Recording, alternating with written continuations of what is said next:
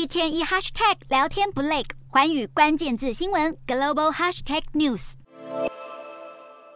十月二十九日的这一夜是南韩史上最严重的踩踏事故，造成至少一百五十六人死亡，其中二十六名来自中国、伊朗的外国人客死异乡。南韩国务总理韩德洙七日在国会向国民以及受害的外国人士公开道歉。南韩总统尹锡悦也在龙山总统府主持民官联合国家安全系统检查会议，向遇难者默哀。除了一声道歉，尹锡悦也要评估重塑灾害防治系统，同时承诺改革警政体系，因为当地已响起警察怠惰失职的声音。声称晚上十点二十二分就抵达梨泰院踩踏现场坐镇的时任龙山警察署长李林宰，现在被南韩媒体踢爆，他在晚上九点四十七分搭公务车出发，然后九点五十七分抵达绿山沙坪站，没想到遇到车流回堵，明明下车步行十几分钟就能抵达，偏偏他硬要搭车，因此塞了半天，直到十点五十五分才在古董家具街下车，然后悠哉慢慢走到梨泰院派出所。算一算，李林仔将近六十分钟都耗在公务车上。李林仔被指控说谎、慢半拍。首尔警察厅长金广浩也被爆料，在事故发生两个多小时才抵达现场。